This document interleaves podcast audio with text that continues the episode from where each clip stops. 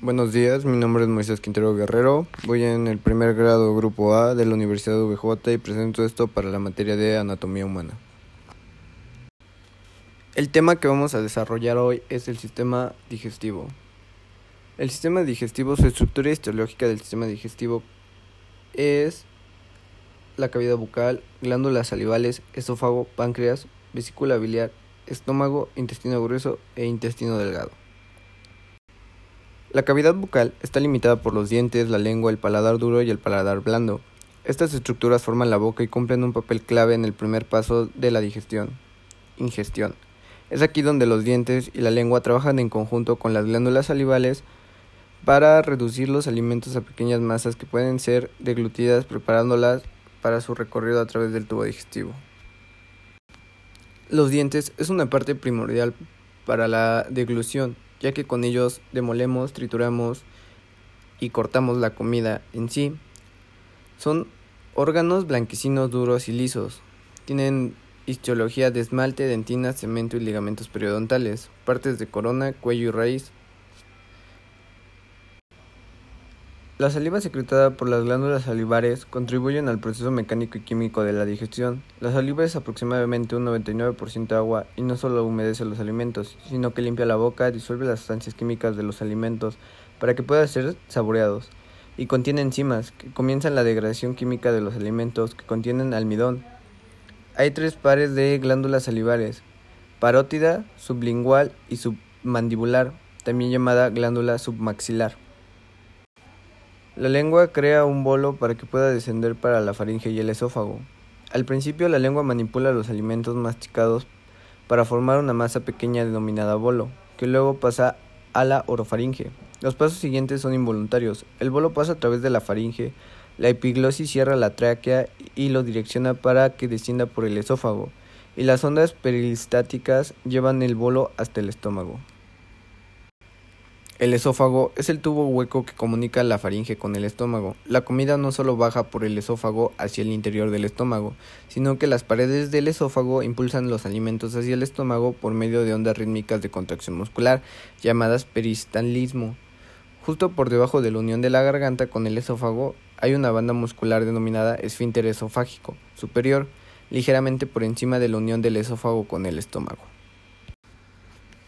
La deglución es cuando el alimento pasa de la cavidad bucal a la faringe y después por la contracción de los músculos constrictores de la faringe al esófago y de ahí al estómago.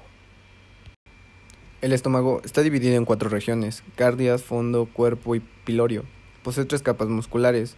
Las capas longitudinal y circular se encuentran en todo el tubo digestivo y desplazan los alimentos a lo largo del mismo por medio de las contracciones peristáticas. La tercera capa del estómago, la capa oblicua, mezcla los alimentos para degradarlos. Cuando las tres capas del estómago están en movimiento, las dos aberturas están cerradas para mantener los alimentos en el estómago. La pared del estómago también incluye pliegues que permiten que el estómago se expanda a medida que ingresan los alimentos.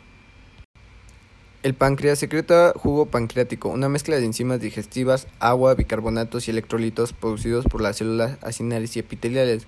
El jugo pancreático drena a través del conducto de Wirsung hacia el colédoco y luego hacia el intestino delgado. Allí tampona los ácidos gástricos y drena las proteínas, grasas y carbohidratos que están en los alimentos.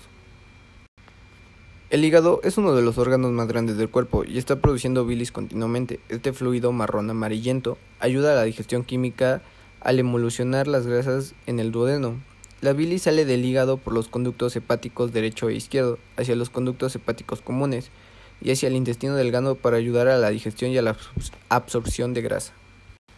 La vesícula biliar almacena bilis. Si no se necesita la bilis inmediatamente para la digestión, la misma sube por el conducto cístico hasta la vesícula biliar la vesícula biliar es un saco de color verde con forma de pera alrededor de 10 centímetros o 4 pulgadas de largo que almacena una concentración de exceso de bilis secretada por el hígado.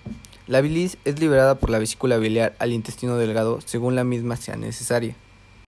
El intestino delgado posee tres regiones, el duodeno, el yeyuno y el ilion. El duodeno es la parte más alta del intestino delgado y mide solo de 10 a 15 pulgadas de largo. Durante la digestión recibe el quimo del estómago, la bilis, enzimas y otros fluidos digestivos del hígado y del páncreas. El yeyuno es la porción media del intestino, mide alrededor de 2.5 metros de largo y 4 centímetros de ancho. El ilion es el segmento ubicado más abajo y el más largo de los tres, mide alrededor de 3,5 metros de longitud. La pared interior de todo el intestino delgado está tapizada por, por proyecciones digitoformes llamadas vellosidades. Las vellosidades absorben la mayor parte de los nutrientes degradados por los fluidos digestivos. Las regiones del intestino grueso son el apéndice, el ciego, el colon ascendente y el colon transverso, el colon descendente, el colon sigmoide y el canal anal. El intestino grueso absorbe el agua, electrolitos y vitaminas que aún permanecen después de que el quimo pasó por el intestino delgado. Compacta y almacena temporalmente las heces para la defecación.